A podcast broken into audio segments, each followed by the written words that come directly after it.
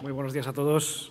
Muchísimes gràcies. Enhorabona a l'organització, enhorabona al Grup Serra per aquesta tercera edició d'aquest fòrum i d'aquesta Week Experience. ¿no? Bueno, eh, después de la excelente ponencia de, de Joan, pues siempre es difícil, pero sí que quería aprovechar la, la oportunidad para eh, presentaros, para compartir con todos vosotros los retos y las oportunidades que eh, se derivan de la descarbonización de las Islas Baleares y también daros unos órdenes de magnitud para comprender el tamaño del reto que tenemos aquí en las Islas Baleares. Y avanzar, como reza el título de la, de la ponencia, que gracias a la tecnología podríamos descarbonizar al 100% las Islas Baleares en 2040, avanzándonos 10 años al objetivo mundial que nos marcamos en la COP21 de París en 2015 y que fija el año 2050 como, como tope. Y para ello voy a basarme en un estudio que presentamos a mediados de 2020 junto con Deloitte y que podría ser una hoja de ruta orientativa para esta descarbonización de nuestras islas.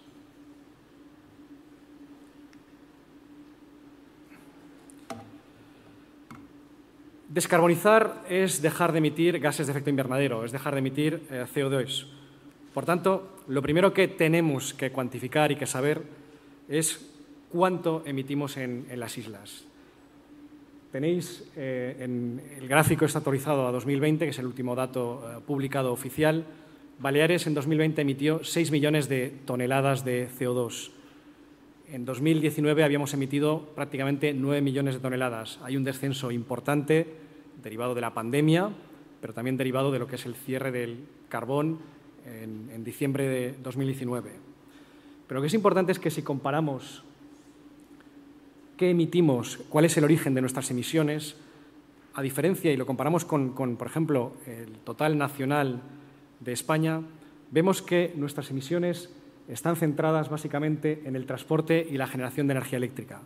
Prácticamente entre los dos suman más del 77% de nuestras emisiones. Y el dato importante, lo relevante, es que hoy tenemos ya tecnología disponible para reducir las emisiones en generación de energía eléctrica y para reducir las emisiones en el transporte. En energía eléctrica, las renovables, en el transporte, la electrificación del transporte terrestre. Por tanto, tenemos los mimbres para acometer esta descarbonización acelerada en Baleares y avanzarla, como decía, a 2040.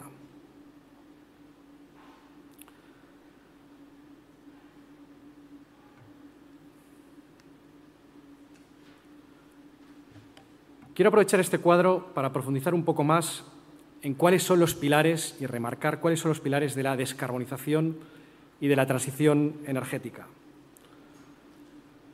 Para dejar de emitir, para descarbonizar, lo primero que hay que hacer es consumir menos energía. Y, por supuesto, menos energía fósil. Consumir más energía renovable, producir más renovables. Y eso es eficiencia energética. Por tanto, el primer pilar, la primera idea con la que nos tenemos que quedar es el de la eficiencia. Hacer más con menos.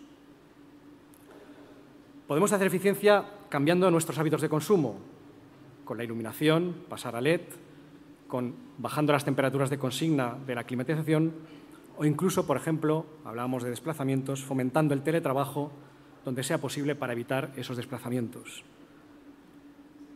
También podemos hacer eficiencia sustituyendo tecnologías menos eficientes por otras más eficientes. Por ejemplo, quienes hoy nos hemos desplazado hasta Inca, quienes lo hemos hecho con un vehículo de combustión interna o quienes lo hemos hecho con un vehículo eléctrico o quienes hemos utilizado el transporte público, de, por ejemplo, de SFM. Bueno, eso es actitud personal. Y es una idea también que es importante y que quiero dejar caer. La actitud y el compromiso de las personas va a ser esencial para seguir adelante con esa eficiencia energética. Diría incluso que es liderazgo individual. Tenemos que hablar de derecho de la energía, pero también tenemos que hablar de deberes y de responsabilidades de los ciudadanos para con la energía. Después de la eficiencia y del ahorro, el segundo gran pilar de la transición energética y de la descarbonización son las renovables y el almacenamiento. tenemos que ser capaces de sustituir energía fósil por energía renovable, por sol, por viento. Y eso, como decía, ya es técnicamente posible y los precios son tan competitivos como los de la energía fósil. Solo nos hace falta ser capaces de almacenar a gran escala y de manera masiva y barata esa energía renovable. Pero estamos convencidos que en esos próximos 18 años que quedan para 2040 llegaremos a esa madurez. De hecho, ya estamos en este camino. Hemos empezado con las pequeñas baterías en los teléfonos móviles, luego en los ordenadores, ahora ya en los coches y el reto es llevarlo a gran escala. Pero hay un tema relevante, y lo ha apuntado ya Joan, y es que con las renovables, con el sol, con el viento, no hacemos ni gas, ni gasolina, ni gasóleo, hacemos electricidad. Y un poco es lo que vemos ya en este, en este gráfico. Lo que veis en verde, ¿eh? este gráfico, este cuadro es la demanda de energía final total de Baleares en 2018. En verde es la demanda final en forma de electricidad. ¿Eh? Ese es el 25% que, que os decía. El 75% restante, lo que está de color gris, es fósil. Y todo eso que hoy es fósil lo tenemos que convertir en electricidad y esa electricidad hacerla renovable. Y ese es el otro gran reto, es el otro gran pilar de la transición energética, que es que seamos capaces de electrificar la demanda, de electrificar nuestro consumo final. También tenemos tecnología. Veis que el transporte se lleva prácticamente más del 60% de la demanda de energía final que tenemos en Baleares y que es fósil. Bueno, pues ese transporte podemos electrificarlo. Ya tenemos soluciones con el vehículo eléctrico y hay que ir desarrollando nuevas soluciones para el transporte pesado terrestre y donde tenemos retos más complicados va a ser en el tema de aviación y en el tema también de eh, transporte marítimo. En, el mundo residencial y en el mundo servicios veis que hay un alto grado de electrificación, pero que todavía nos quedan porcentajes del orden del 28% por, por, por descarbonizar, por dejar de ser fósiles. Ahí también hay solución, se ha apuntado, es la bomba de calor. La bomba de calor es una máquina que es muy eficiente y que permite utilizar precisamente la energía renovable.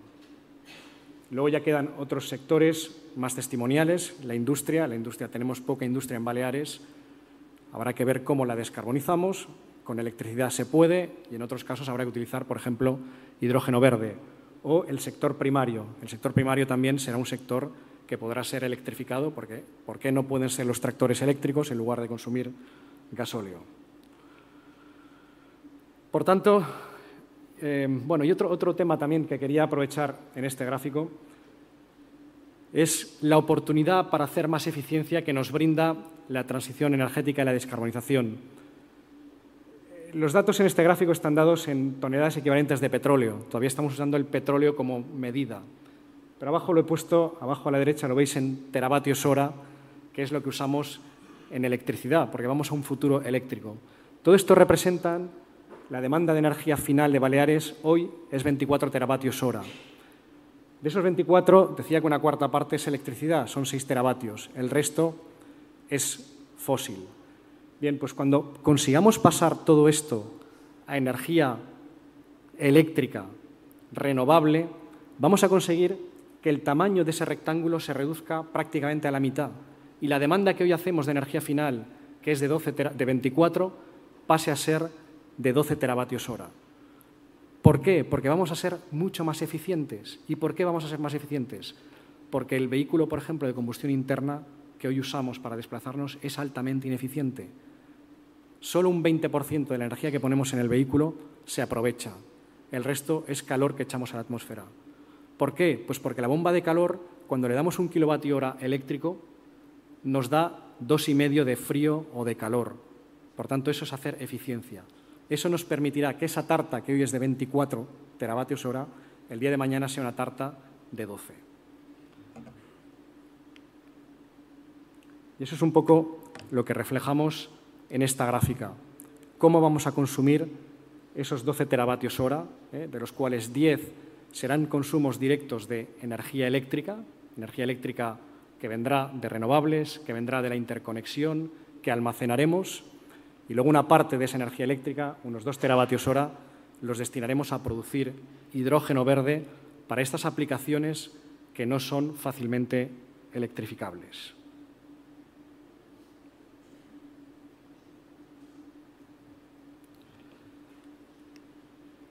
Y la pregunta, de alguna forma que nos tenemos que hacer ahora, dices, bueno, ¿y qué infraestructuras harán falta para llegar a ese 100% renovable y ese 100% eléctrico en 2040? Bueno, ahí contamos ya con una realidad, que son las interconexiones, una interconexión funcionando y otra que viene, que nos aportará una parte de la energía, pero luego otra parte importante al menos tiene que ser del orden del, 70%, pero además así lo marca la Ley de Cambio Climático de Baleares. En su artículo 15, la tenemos que generar aquí, la tenemos que generar con energías renovables. ¿Y cuánta energía renovable necesitamos? Bueno, pues necesitamos del orden de más o menos entre 4,5 y 5 gigavatios de potencia instalada, preferentemente fotovoltaica, porque es la que mejor se adapta al recurso que tenemos en las islas. Para que tengáis un orden de magnitud, esos 5.000 megavatios de renovable, eh, lo que tenemos hoy en potencia térmica instalada en Valeres es del orden de 2.000 megavatios. Pero también serán necesarios entre 13 y 14 gigavatios hora de almacenamiento de baterías, porque la energía renovable pues, es intermitente y tendremos que almacenarla. Y aquí quiero también introducir otro concepto que es muy importante, es el de la gestión de la demanda. Si gestionamos adecuadamente la demanda, podremos reducir la capacidad de almacenamiento.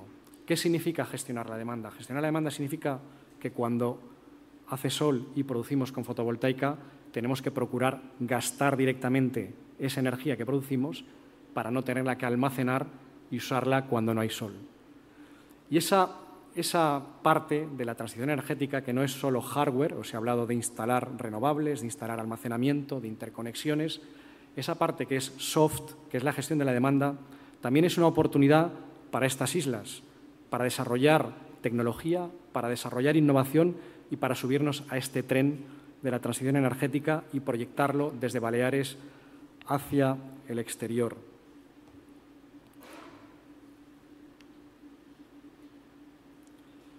Aquí más o menos tenemos un poco una senda de lo que tiene que ser la instalación de, estas, de, la capacidad renovable para llegar a este 2040 descarbonizados. Tenemos que ir más rápido. En estos momentos eh, el objetivo es 5.000 megavatios. Estamos en unos, 2000, eh, perdón, unos 214 megavatios instalados a 31 de marzo de este año. Estamos prácticamente pues, a eso, a un, a un 4,3%. En camino hay unos 500, 600 megavatios. ¿eh? Por tanto, no estamos mal, pero tenemos que correr. No podemos bajar la guardia. Es importante que sigamos. De alguna forma, tenemos que ser capaces de instalar 265 megavatios al año de aquí a 2040 para llegar descarbonizados a 2040.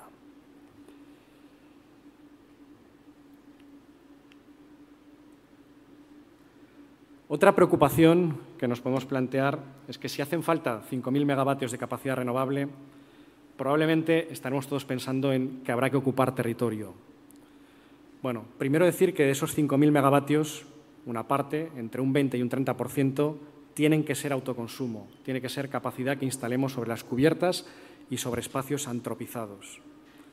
El resto no nos quedará más remedio que montarlo en espacio, en terreno, en suelo rústico pero de alguna forma yo creo que mm, no tenemos que pensar que vamos a alicatar las islas de paneles fotovoltaicos, ni mucho menos. El espacio que necesitamos para montar esos 3, 4 mil megavatios en suelo es inferior al 1% del territorio que ocupa Baleares. Por tanto, ese es un dato importante.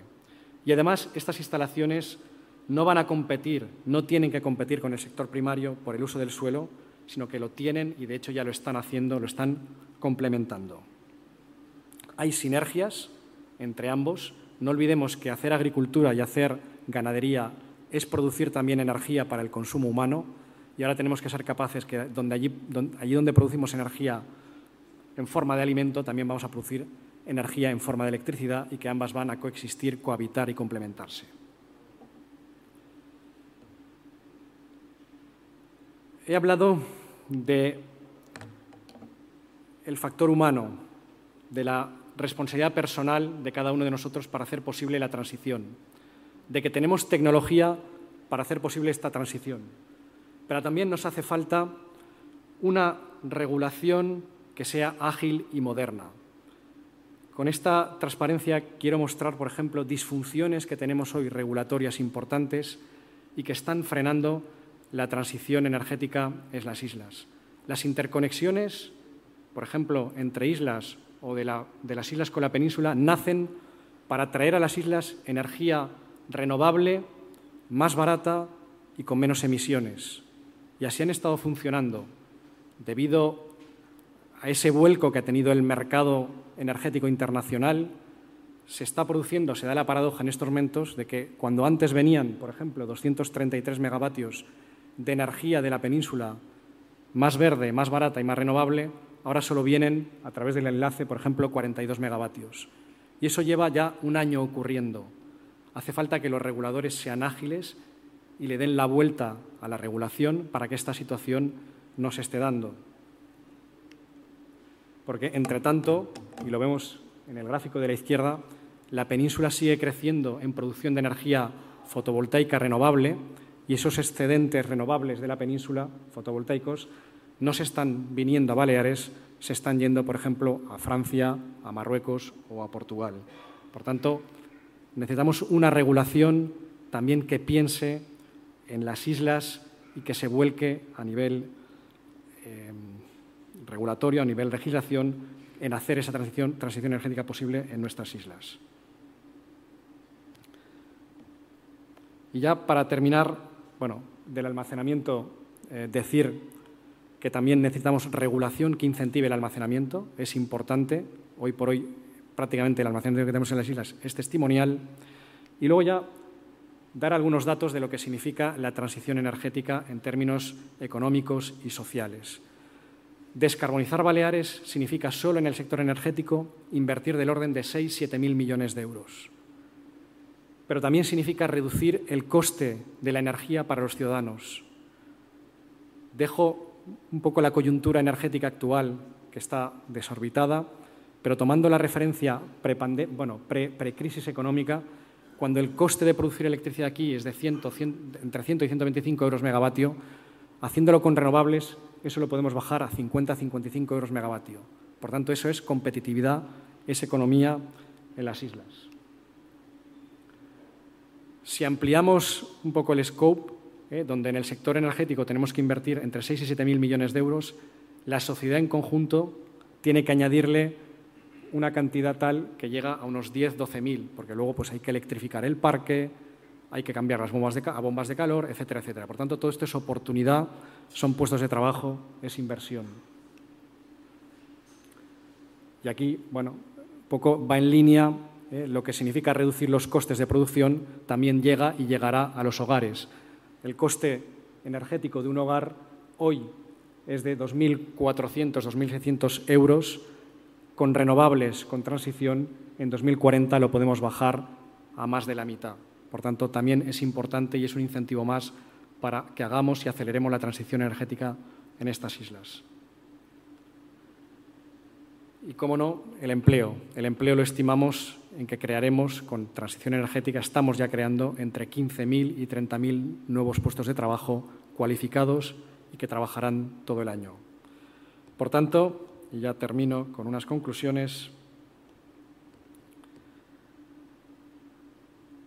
Todos tenemos que ayudar, que contribuir a hacer que esta transición sea posible. Y depende de decisiones personales, personales, empresariales o de la propia Administración. Por tanto, hagamos eficiencia, ahorremos, sustituyamos tecnologías menos eficientes por otras más eficientes. Es importante también que introduzcamos la cultura de la medida en nuestro consumo de energía. ¿eh? Decía Lord Kelvin que lo que no se mide no se puede mejorar. Y entre todos tenemos que empujar en nuestro ámbito, en nuestro entorno, para hacer posible ese la implantación de las renovables, bien sea en autoconsumo, bien sea con parques fotovoltaicos o incluso con parques eólicos. Cambiemos a, la modalidad eléctrica en movilidad y, por ejemplo, usemos con más vehemencia la bomba de calor para sustituir a la caldera de gas o la caldera de gasóleo en la producción de agua caliente sanitaria o en la climatización. Eso es transición energética, es lo que tenemos que hacer y depende de cada uno de nosotros, ciudadanos de estas islas. Muchas gracias.